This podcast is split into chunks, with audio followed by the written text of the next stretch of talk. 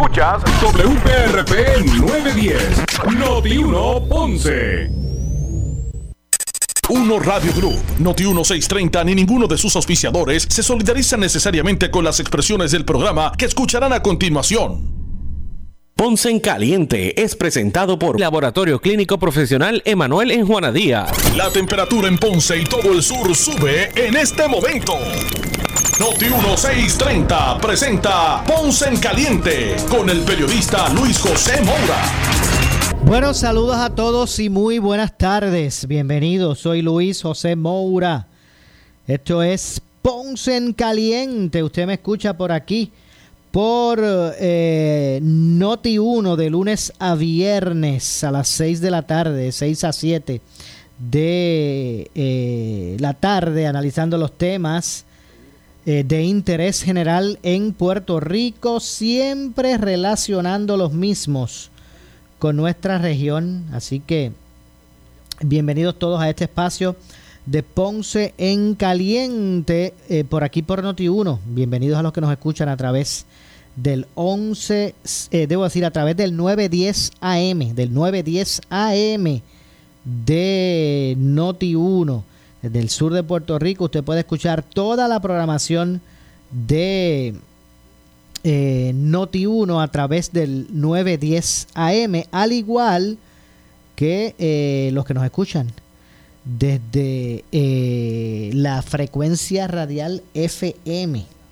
también a través del 95.5 en, en su radio FM usted puede también escuchar toda la programación de, de Noti1. Así que gracias a todos por su eh, audiencia. Hoy jueves 29 de septiembre del año 2022. Así que gracias a todos por su audiencia. No cabe duda que el tema de la respuesta eh, de las autoridades ante el, la emergencia dejada eh, eh, por Fiona y su paso por, en su paso por Puerto Rico es el tema pues que mantiene a todos en alerta. No es para menos.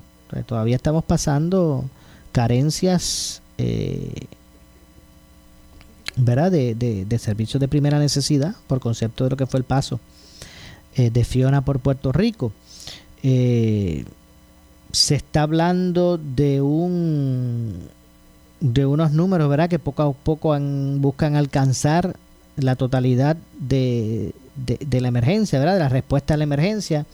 En este momento, los últimos números que presentó o que presenta el gobierno en términos de, de la recuperación en su portal es que el 82% de los clientes tienen servicio, los clientes de Luma, eso representa más de un millón, un millón ciento noventa y ocho mil ochocientos noventa y tres abonados.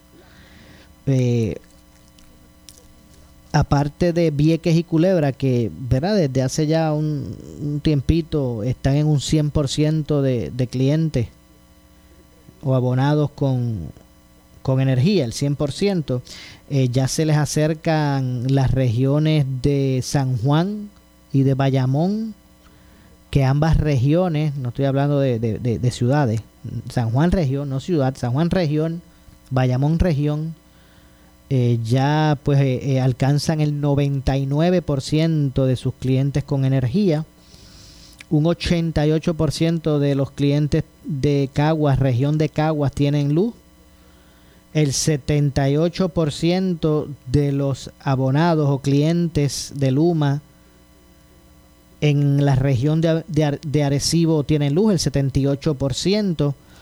En el caso de Ponce, Ponce aquí pues se muestra que se, señala que ha alcanzado la, la región Ponce, usted la ciudad, ciudad solamente, región Ponce, cuentan con el 62, 62, 62% de abonados con energía eléctrica. Eso representan 131.016 abonados en la región.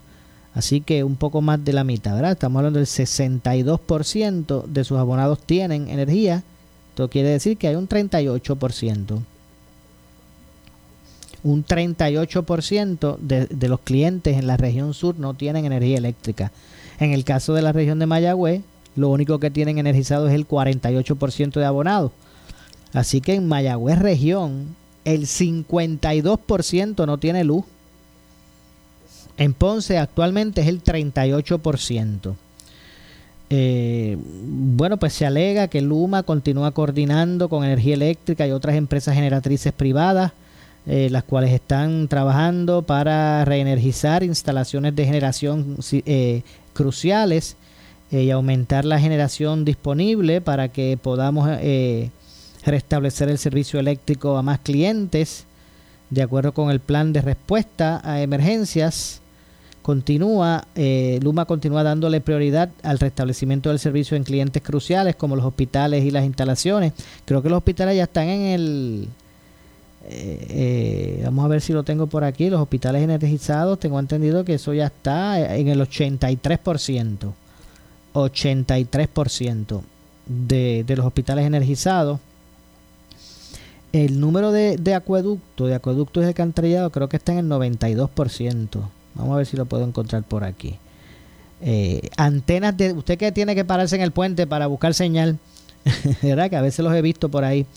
Eh, dicen que en términos de las antenas de, telecomunicaciones funcionales, si usted es de los que no tiene señal donde antes tenía, eh, pues el 90% de las antenas de telecomunicaciones funcionales están. Así que si ellos enfatizan en que las antenas de, telecomunicaciones funcionales, eso no, eso quiere decir entonces que no es el 90% de las de todo el, sistema. Cuando se habla del 90% es más que de las que están funcionales.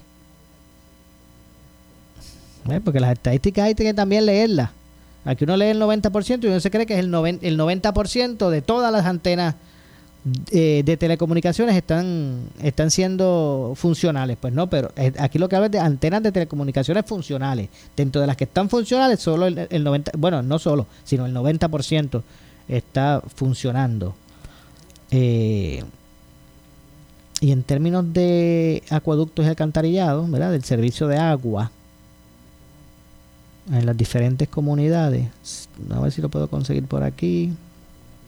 En términos del agua, se habla de un 92%. Vamos a ver si está aquí, para ir en detalle, aquí mismo. Abonados con servicio de agua, 92%.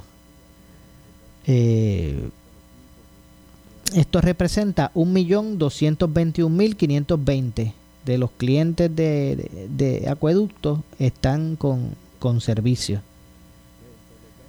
Así que el 8% que, real, que representan 106.220 abonados, ese 8% que falta, estamos hablando de 106.220 ah, eh, clientes. Eso quiere decir que si sacamos un, eh, eh, aproximado de, un componente familiar de 3, En, en muchos casos son más, o a veces son menos, pero en muchos casos más eh, estamos hablando de sobre 300 mil vidas, personas están sin servicio de agua todavía en Puerto Rico. Alrededor de 300 mil personas, un poco más de 300 mil personas están padeciendo de no tener acceso a agua porque está interrumpido su servicio. Eh, así que básicamente es el estado que muestra el portal del gobierno. Hace poco, el gobernador en conferencia de prensa, allí en el negociado eh, de, manejo de emergencia y administración de desastres, el gobernador habló. Eh, vamos para efectos, a ver si para efectos de. Para efectos de.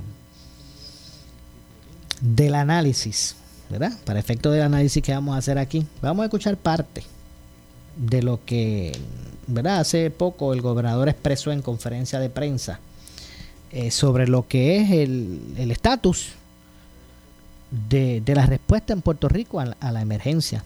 Vamos a escuchar parte de lo que dijo Pierre Luisi. Nos encontramos en pleno proceso de recuperación en Puerto Rico, con la actividad comercial ya normalizándose y seguimos activos atendiendo con sentido de urgencia todas las necesidades de nuestro pueblo sigo visitando y asistiendo a municipios que están grandemente afectados por el huracán Fiona. Ayer estuve en Santa Isabel y Peñuelas y hoy en Hormigueros y Sabana Grande. En todos estamos respondiendo a las necesidades de la gente en coordinación con los alcaldes y alcaldesas y con las comunidades. Hoy mismo, a petición nuestra, la Junta de Supervisión aprobó una extensión de 15 días adicionales para el uso del Fondo de Emergencia Estatal, ya que es necesario que tengamos todos los fondos disponibles para atender toda situación relacionada a esta emergencia. Al día de hoy, el 82% de los abonados en Puerto Rico tienen servicio de electricidad y el 92% tiene el servicio de agua. Se otorgarán créditos por los servicios no rendidos. Los directivos de la autoridad, Luma y la AAA, están aquí y pudieran dar más, más detalles eh, más adelante en esta conferencia de prensa. Y quiero que esté claro el pueblo de Puerto Rico. 82% no es satisfactorio. Queremos el 100%.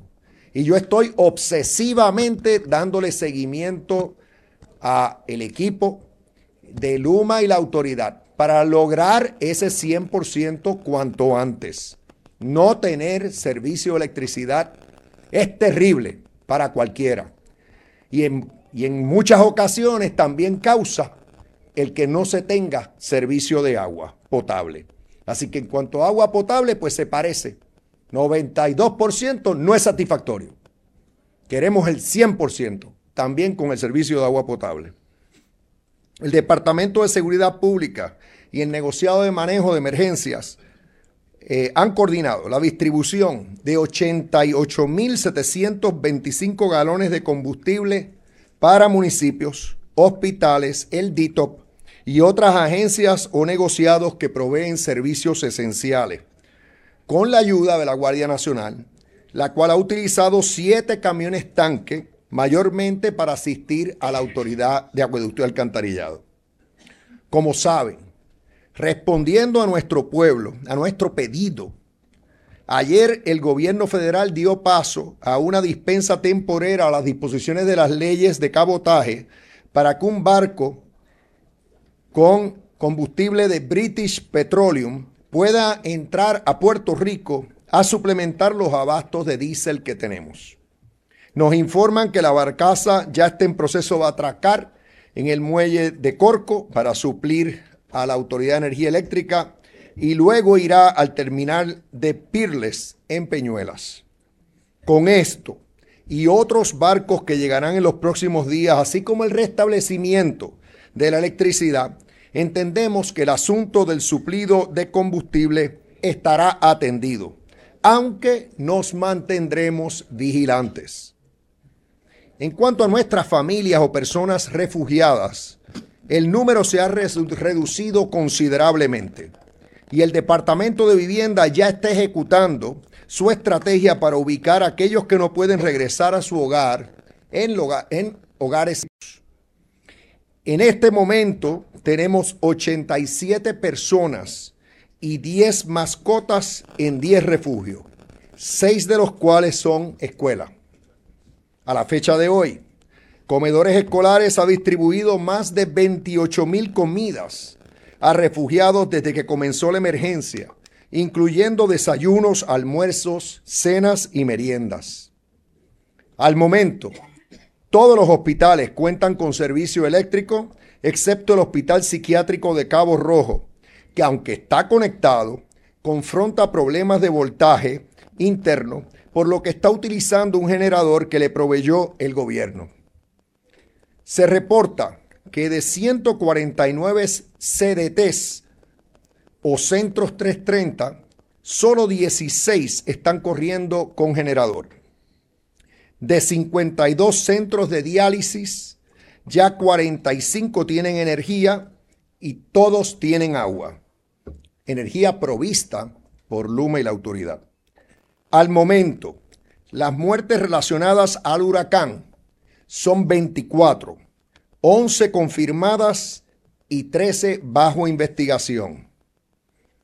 Y por eso es que es tan importante la labor que está llevando a cabo nuestro secretario de salud y su equipo para velar porque no sigamos perdiendo vidas como resultado de este huracán. El secretario de Salud ha entregado ya sobre 50 generadores solares para pacientes que dependen de equipo eléctrico en sus hogares. El departamento cuenta con 150 sistemas adicionales para asegurar la salud de este tipo de paciente vulnerable y está en espera de 200 más. Hablo de sistemas solares eh, para eh, asistir a pacientes que necesitan eh, tener equipo eléctrico en sus hogares y no tienen al momento servicio eléctrico y tampoco generadores. AMSCA está totalmente activada ofreciendo servicios de apoyo emocional, intervención de crisis y coordinación de servicios en las distintas comunidades alrededor de la isla. Se han ofrecido servicios directos que han impactado a 11.173 ciudadanos desde el inicio de la emergencia, incluyendo 5.819 personas en 422 refugios. Se han atendido 5.383 llamadas relacionadas al fenómeno atmosférico a través de la línea Paz y 7.762 en total en los pasados 11 días. Tenemos 603 escuelas públicas abiertas que ya cuentan con energía eléctrica, agua y accesos. Un 93% de los maestros se han reportado a sus escuelas y el 74% de la matrícula convocada asistió hoy a clases. Se identificaron daños en 86 escuelas y de estas, tres tienen situaciones críticas que se están atendiendo en los pueblos de Toa Baja, Yauco y Aguadilla. ATSEF, del Departamento de la Familia, ha impactado sobre 28 mil familias con cajas de alimentos y comidas calientes. También ha distribuido 1.4 millones de dólares a participantes del PAN para suplementar las ayudas que reciben. OTSEC ha repartido 5.340 compras, cerca de 5.000 cajas de agua, 2.700 kits de higiene, y 725 kits de limpieza. Tenemos 94 organizaciones sin fines de lucro y de base de fe en la red del negociado de manejo de emergencias. Los esfuerzos de estas entidades incluyen suministro de alimentos, esfuerzos de salud y salud mental, servicios adultos mayores y égidas, así como aquellos con necesidades especiales y servicios a familias y niños.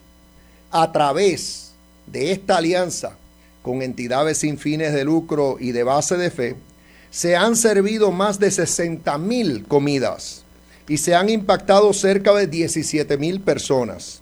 Se han repartido más de 5 mil galones de agua, mil kits de higiene, 2.500 toldos, 2.000 kits de limpieza, y esto continúa en múltiples áreas de necesidad por todo Puerto Rico. Desde el comienzo de la emergencia, el COE, el Centro de Operaciones de Emergencia, ha atendido sobre 56 mil llamadas y todos los centros de emergencia se encuentran funcionando.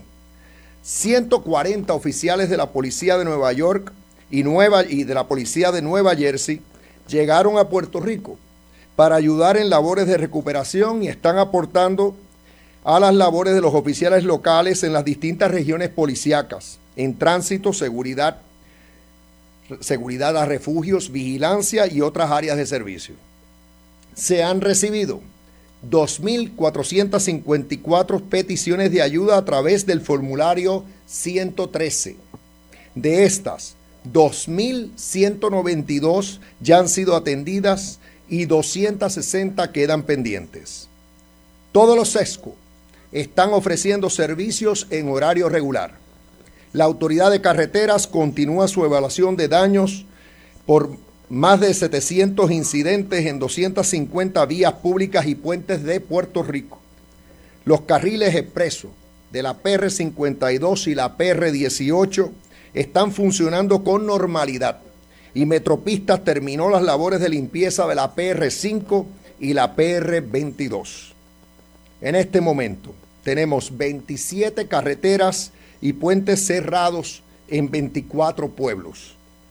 Hubo 129 derrumbes, 120 desprendimientos o deslizamientos y 7 incidentes de asentamiento de carriles. FEMA está colaborando con nuestros equipos interagenciales en el COE para continuar llevando a cabo los estimados de daños y las reparaciones de emergencia en diversas áreas, así como para las reclamaciones de asistencia pública. En cuanto a las reclamaciones a FEMA, 591 mil personas se han registrado, han registrado sus reclamaciones y ya hay 102 millones de dólares aprobados en esas ayudas. Aquí hay un gran número de jefes de agencia y entidades vinculadas a la recuperación que están disponibles para contestar las preguntas de los medios de comunicación. Adelante.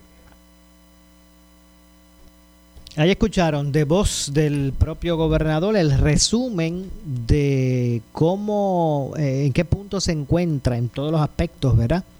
La respuesta eh, en este momento eh, de las autoridades ante la emergencia de Fiona, causada, ¿verdad? por Fiona. Así que básicamente el gobernador en ese sentido pues habló sobre sobre eh, lo que se ha hecho hasta ahora 82% del servicio energético está arriba eh, un 92% el de energía eléctrica así que ese ese 38% eh, o debo decir ese si están en coin un 82 pues estamos hablando de, de 18%. Ese 18% de eh, abonados sin servicio pues se concentran básicamente en lo que es la región sur eh, y oeste de Puerto Rico, porque en el oeste, la región de Mayagüez, eh, todavía o solamente hay un 48% de sus ciudadanos en esa región con luz. Y en el caso de la región de Ponce, eh, hay alrededor de un 38% por ahí. Eh, si estaban en 50, ahora mismo creo que están en 62, ¿eh? 62. Eh, pues un 38%, un 38% de sus abonados también se encuentran en este momento sin servicio de, energía eléctrica. Así que pues básicamente eso es lo que planteó el gobernador. El 92% de los abonados tienen, tienen agua, los de acueductos por supuesto. Eh, muchos de los que en este momento no tienen eh, agua es porque están atados a, lo que es la energía eléctrica, al servicio de energía eléctrica, tal vez sus pozos o sus plantas de filtración, pues son eléctricas, ¿verdad? Eh, y porque no hay luz, pues tampoco ha habido agua en esa mayor, en, la mayor parte de esos 38, de ese, de ese, de ese por ciento que, está sin, sin, agua en este momento. Eh, y bueno, y de esta forma, pues el gobernador describió eh, lo que ha sido hasta el momento la respuesta. De hecho, ahora está hablando de que el, el 82% que hay energizado, de abonado, el 92% que hay de, de, acueductos, eh, hoy el gobernador ya habló en términos de que no es aceptable. que ellos van tras el 100 pues ustedes lo acaban de escuchar, ¿verdad? Lo que ha dicho el gobernador y todo el reporte de trabajo con relación. Y, este, y el que ustedes acaban de escuchar fue ahora, de ahora, actualizado, eh, de cómo están las cosas en por, diferentes, por los diferentes renglones. Así que estaremos eh, atentos a que pues se siga, ¿verdad? Se, se, siga el seguimiento ahora en los llamados bolsillos, porque mire, eh, ¿verdad? los que viven en los bolsillos, en los bolsillos no, no se resignan, no es para menos, no es culpa de ellos. Eh, y, realmente pues hay necesidad de que también pues se atempere a lo que es eh, nuevamente un servicio ¿verdad? Eh, completo y que se puedan ir aumentando los mayor verdad se puedan, puedan aumentar aún más lo, el porcentaje de o disminuir aún más el porcentaje de abonados sin el servicio. Así que ahí escucharon lo que dijo el gobernador en términos de lo que es la recuperación por tras Fiona al momento en la isla. De hecho, el gobernador dijo que eh, eh, funcionarios de energía eléctrica y de Luma no tienen tiempo para perder con informes ni requerimientos de información, que lo que tienen que hacer es darle ¿verdad? Eh, continuar adelante con, con lo que es la el, el servicio ¿verdad? energético. Así que de hecho, Pierluisi dijo, ¿verdad? fue más allá, dijo que los altos funcionarios de la Autoridad de Energía Eléctrica, eh, como de Luma, así como el gobierno, no pueden estar envueltos en medio de procesos de recuperación, haciendo entrega de informes o requerimientos de información. Eh, así que vamos a escuchar precisamente lo que dijo Pierre Luis al respecto. Vamos a escuchar. no estamos ahí, este no es el momento para eso, no puedo ellos no se pueden distraer con, con ni requerimientos de informe, nada de eso. Aquí lo que tienen que estar es ejecutando. Lo que queremos es que se conecte. Se conecten los que no se han conectado. Se levanten los postes que no se han levantado. Se levanten las líneas o se instalen las líneas que hay que instalar. No hay tiempo aquí para estar con eso. Habrá tiempo de sobra para uno mirar atrás y decir esto se pudo haber hecho mejor, aquí se falló, este no es el momento para eso, porque me atrasaría esa conexión que yo quiero que se dé a la mayor brevedad posible. Pero ahí escucharon, ahí escucharon a, me parece que le ha hecho bien, que le ha hecho muy bien al gobernador irse a, recorrer los pueblos por ahí que están bien afectados, porque hoy lo vemos, ¿verdad?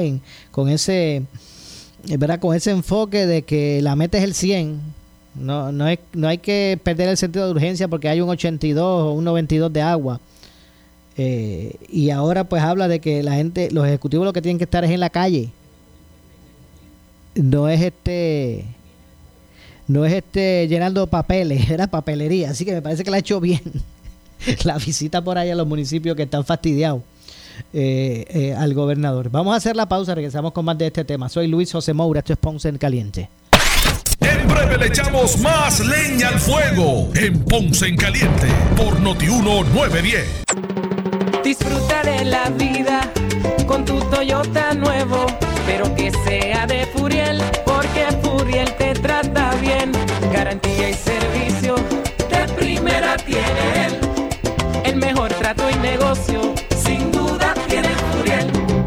Furiel Toyota, Bayamón 625-5700, Río Piedra 625-3000, Ponce Bypass 284-2020. Si se trata de un Toyota, primero venga Furiel. Si buscas variedad en materiales eléctricos de construcción con precios accesibles y con un servicio de calidad, la Electrical en Ponce somos tu mejor opción. Nos especializamos en la venta de materiales eléctricos de construcción. Contamos con una gran variedad de materiales y artículos eléctricos para residencias y comercio e industria a los mejores precios y con una atención individual. Llámanos al 787-842-1306. La Electrical, localizados en el centro de distribución La Guancha en Ponce con amplio estacionamiento. 842-1306 por su calidad de servicio, por su conveniente horario. Así es el Laboratorio Clínico Profesional Emanuel, siempre brindándote un servicio de excelencia con tecnología precisa y avanzada para un resultado confiable. Un laboratorio completo. Y los resultados los recibo rápido y hasta por email. Con servicio a industrias y también a domicilio. Haz de Laboratorio Clínico Profesional Emanuel tu laboratorio de confianza. Ese es el mío. Y el mío también. En Juana Díaz, llámenos al 260-5504 o al 580-0080.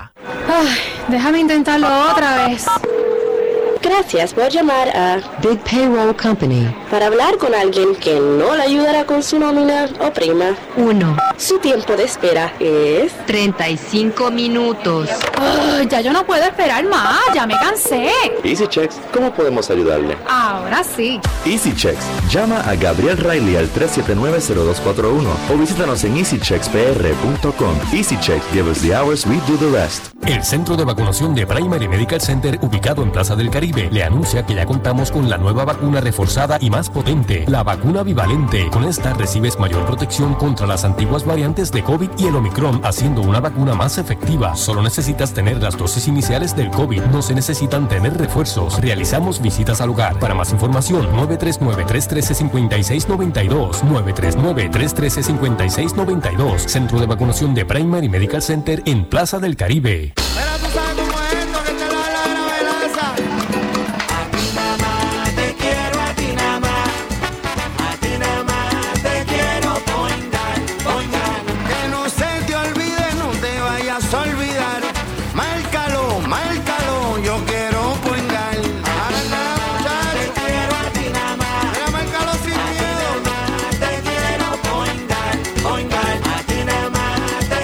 quiero point guard. Gana, muchacho.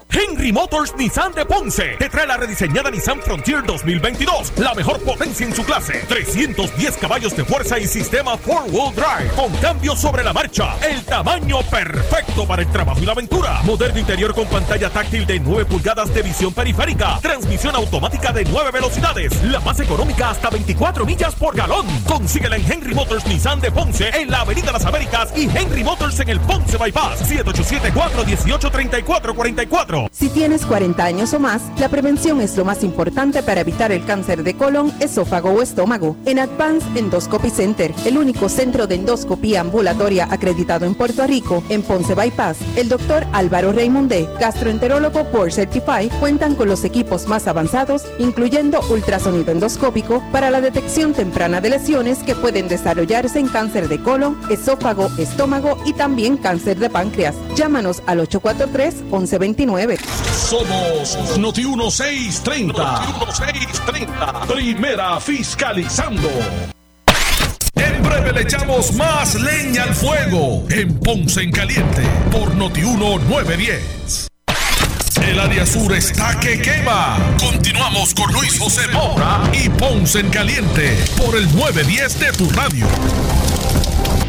Bueno, son las 6 con 34 de la tarde. Por su Estamos calidad de. Soy servicio. Por su conveniente horario. Así eh, es el laboratorio Moura. clínico profesional. Y esto EMA. es eh, Ponce en Caliente. Usted me escucha por aquí por Noti1 de lunes a viernes a las eh, 6 de la tarde, de 6 a 7, analizando los temas de interés general en Puerto Rico, siempre relacionando los mismos con nuestra región. Así que estamos de regreso y miren, para, para efecto del análisis, el que no lo pudo escuchar, eh, ¿verdad? Hoy en horas de la tarde, hace poco, el gobernador en conferencia de prensa dio detalles. Ustedes lo escucharon aquí, retransmitimos parte de sus expresiones en términos de lo que ha sido la, respuesta de, las autoridades hasta el momento.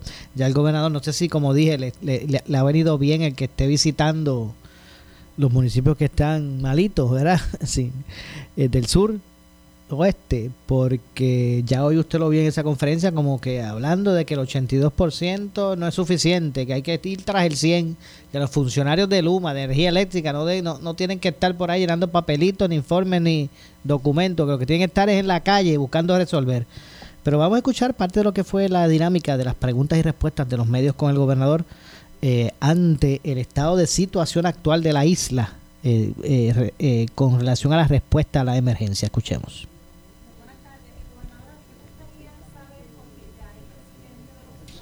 A ver Joe si- Biden ha indicado que tiene intención de viajar a Puerto Rico para ve- ver lo, lo que ocurrió con el huracán.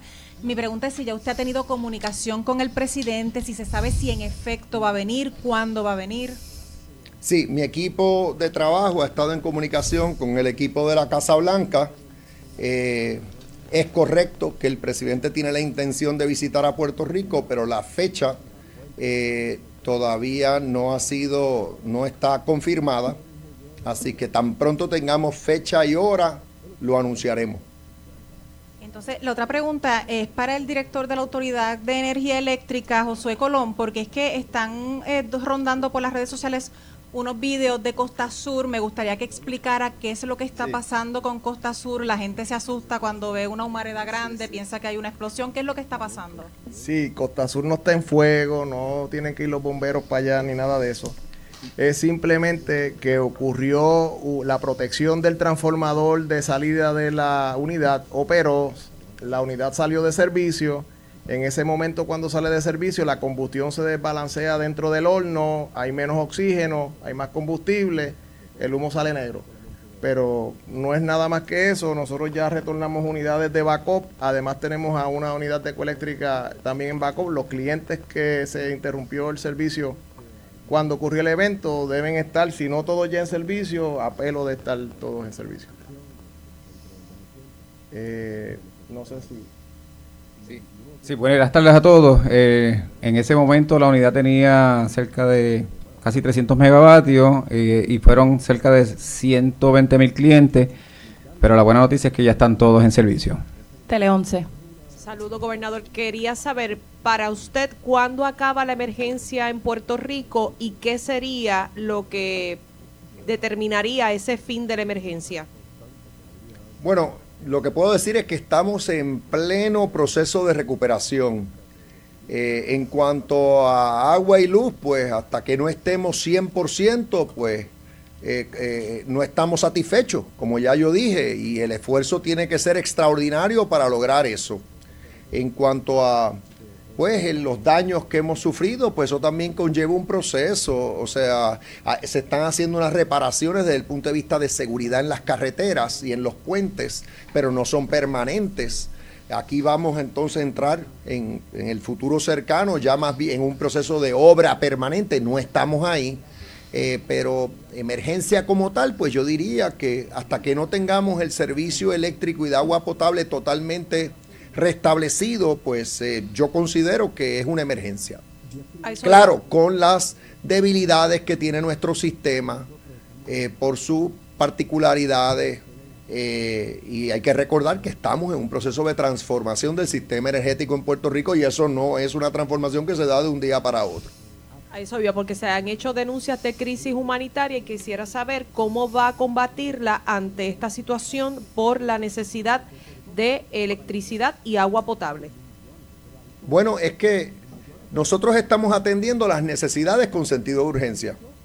Ya yo di las estadísticas, hablan por sí solas.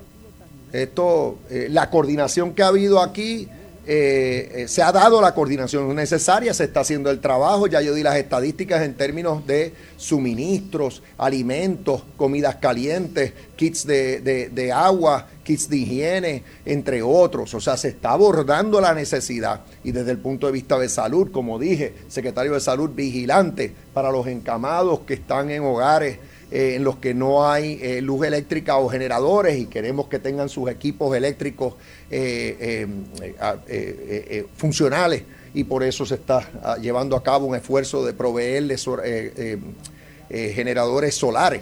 O sea que todo se está atendiendo, estamos totalmente desplegados. Claro, el gobierno continúa, la continuidad de las operaciones del gobierno es esencial. Eh, y yo mi, lo que espero es que ya a partir del lunes, eh, pues eh, por lo menos en lo que a mí respecta, me van a estar viendo visiblemente más en la propia fortaleza, en reuniones regulares de trabajo como las que siempre llevamos a cabo. Bueno, el, que la falta de servicio eléctrico todavía, al día de hoy, para 18% de la población, y la falta de servicio de agua potable eh, todavía para 8% de la población. Obviamente ha habido una gran mejoría, nunca se había restaurado el servicio luego de un huracán con tanta prontitud, de igual manera del servicio eléctrico, pero de todas maneras, hasta que no, esté, no estemos 100% completos, no vamos a estar satisfechos. El nuevo día. Sí, saludos gobernador y usted y su equipo de trabajo. Tengo dos preguntas, ambas relacionadas con el servicio energético y un requerimiento para Josué Colón y Hernández para que puedan explicar igualmente a Doriel lo que usted mencionó sobre el crédito, que puedan dar pormenores sobre ello. Eh, usted mencionó en esta semana que usted esperar y esperaba que sus metas eran bastante agresivas y que un, al menos a mediados de semana un 90% de los abonados de, la autoridad tuviesen luz. Eso no se ha cumplido hasta el momento. Exacto, el día no se ha acabado. ¿Usted El día de hoy no se ha acabado. Hoy es jueves, el día no se ha acabado. Estamos en 82, que suba. Tan sencillo como eso. Pues que suba. Eso es lo que yo estoy pidiendo. Le tengo el guante en la cara. Perdonen la expresión. ¿Y si eso no se da? Seguimos. Seguimos empujando, fiscalizando, eh, exigiendo que suba.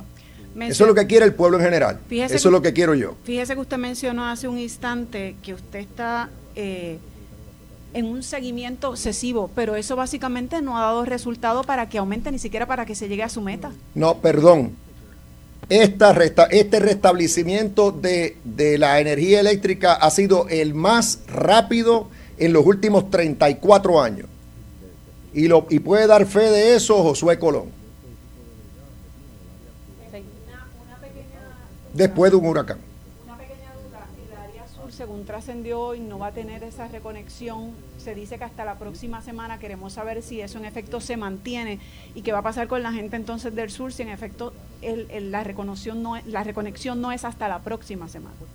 Bueno, ha habido una gran mejoría también en el área sur, como hemos dicho, y sur, sur central y sur oeste. Bueno, todo el área sur. Ya yo he visitado todos los municipios del área sur. Lo que pasa es que desde el primer día se ha dicho que el área sur fue mayormente impactada. Eh, para dar ejemplo, ayer yo estuve en Peñuela. En Peñuela se cayeron 120 postes. Y hoy estuve en Sabana Grande. En Sabana Grande se cayeron 100 postes. No hay que ser ingeniero eléctrico para saber que restaurar eh, el servicio en esas áreas así severamente impactadas va a tomar más tiempo. Pero eh, el esfuerzo se está dando.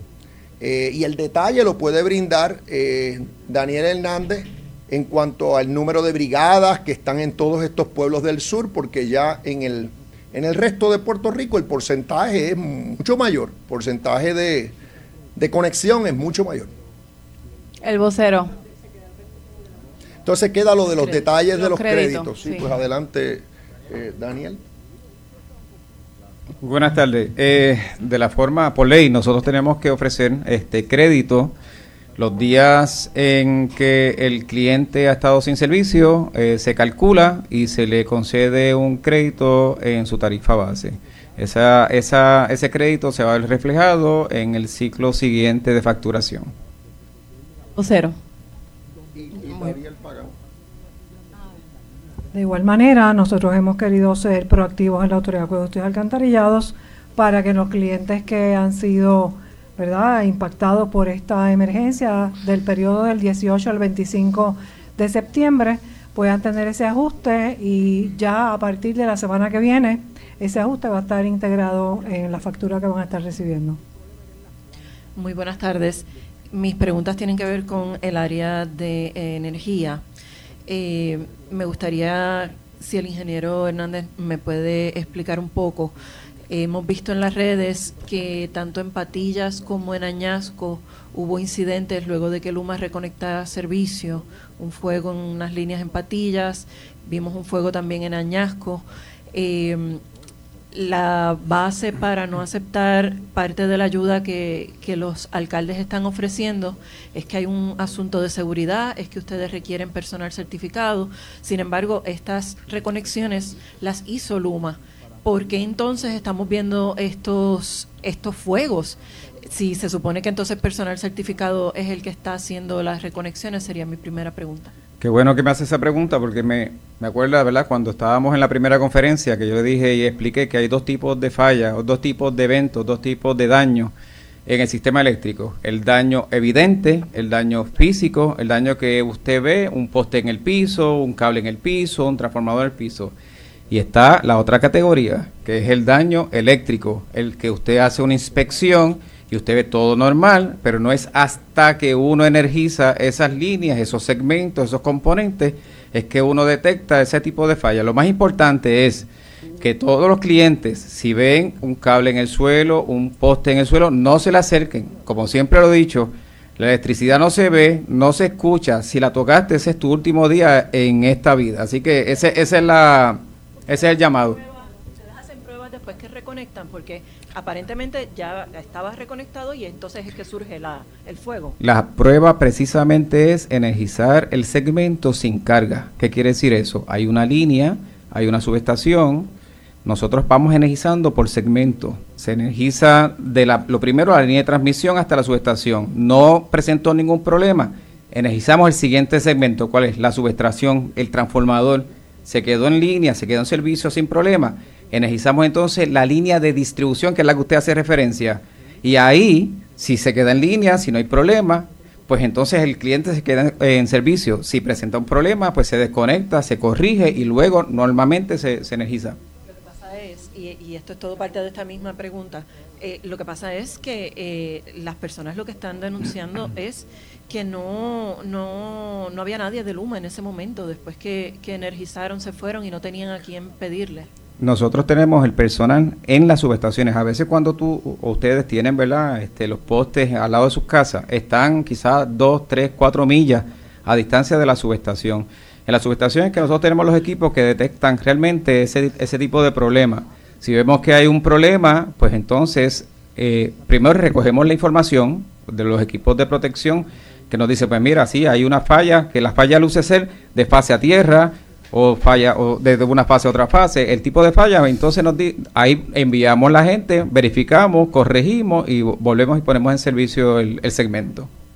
La otra pregunta que tengo es en torno a la cantidad de personas que han traído, si eh, ha requerido traer personal adicional al que ya habían informado antes y cómo es que para llegar a ese 100% no se necesita más personal. Eh, vimos que ya en Florida hay unos destacamentos impresionantes de, de pues, personal, valga la redundancia, para atender las fallas. Y entonces, eh, no sé cómo eh, vamos a llegar a ese 100% sin traer más personal, si no, si no hace falta más, más personal para entonces poder llegar a ese 100% lo antes posible, porque estamos hablando de que en el área sur po- probablemente se van a quedar una semana más sin, sin luz, según las proyecciones de ustedes. de varios temas. En el caso de, voy a empezar con, con lo que vieron en, en Florida. Eso es parte de la preparación. Allá este, tienen la ventaja de que de un estado a otro pueden llevar eh, los vehículos, todos los camiones, y ya dejarlos preparados. Nosotros hicimos lo mismo con ellos. Est- Estaban preparados, estaban al lado de allá. Si fuera necesario, eh, por la extensión de daño, entonces los activamos y los enviamos para acá, pero no los vamos a activar en, en toda esa coordinación de traerlos por barco a Puerto Rico si no los fuéramos a necesitar. Segundo, en el caso del área sur, nosotros tenemos destinado el 35% de nuestros recursos, están trabajando. En Ponce particularmente tenemos 242 recursos, en Mayagüez 432. Aunque usted ponga para levantar un poste 30 personas, siempre va a ser, no va a adelantar mucho, siempre va a haber para levantar un poste una cantidad necesaria, mínima o máxima para poderlo levantar. O sea que aunque usted ponga más recursos para levantar ese poste, no, no está adelantando absolutamente nada. Pero tenemos los recursos necesarios para lograr nuestra meta, que es 90% mañana. El restante estará en los próximos días. Noticentro. Saludos, buenas. Eh, de su conocimiento, ¿hay algún hospital que no esté energizado al momento y de haberlo, cuáles son?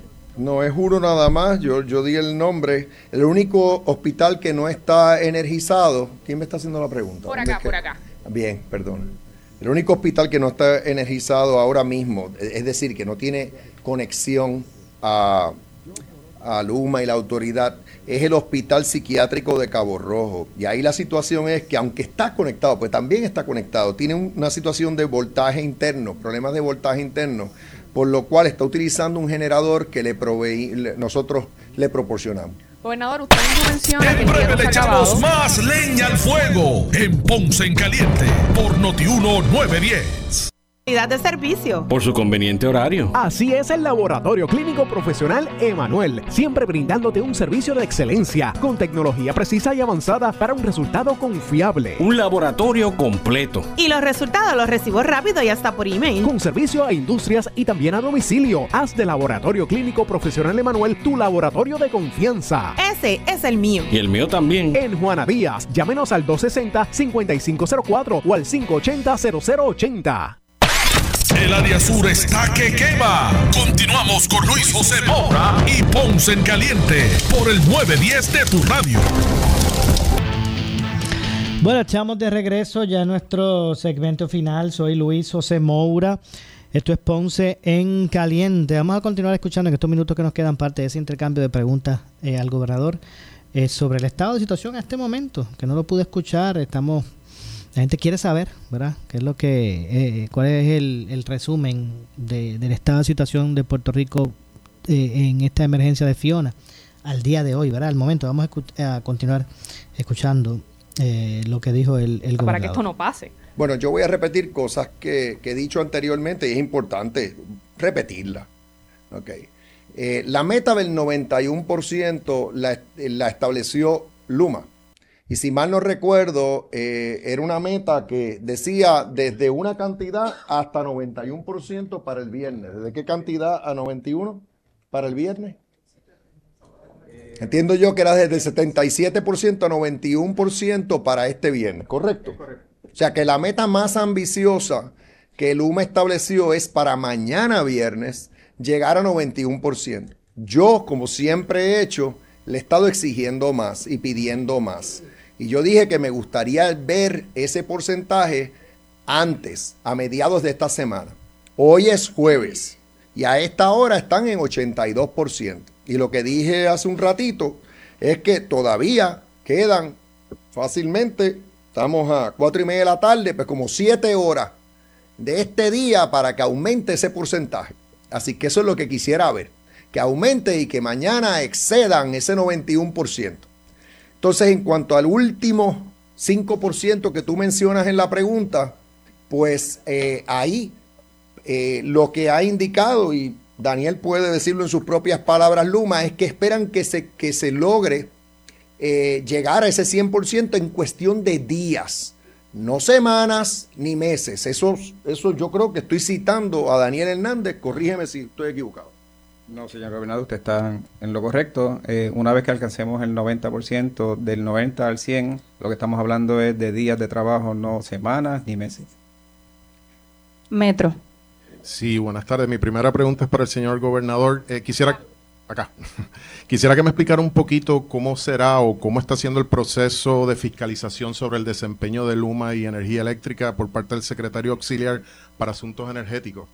Bueno, es que, es que realmente en esta etapa lo que estamos es constantemente monitoreando lo que está ocurriendo en tiempo real. Si yo recibo cualquier información, la secretaria de gobernación de la gobernación recibe cualquier información, Francisco Berrío, que es el secretario auxiliar, que está, él está teniendo reuniones diarias con la alta gerencia de Luma y de la Autoridad de Energía Eléctrica, diarias, de equipo de trabajo. Él está presente, coordinando, asegurándose que el trabajo se da en equipo. Eso lo hace Francisco.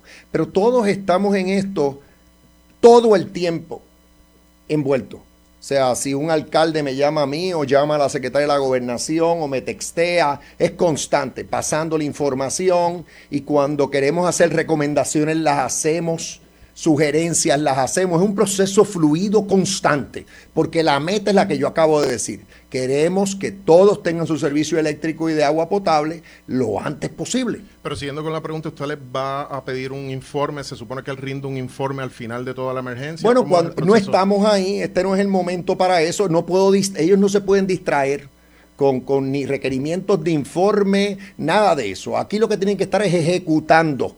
Lo que queremos es que se conecte. Se conecten los que no se han conectado. Se levanten los postes que no se han levantado. Se levanten las líneas o se instalen las líneas que hay que instalar.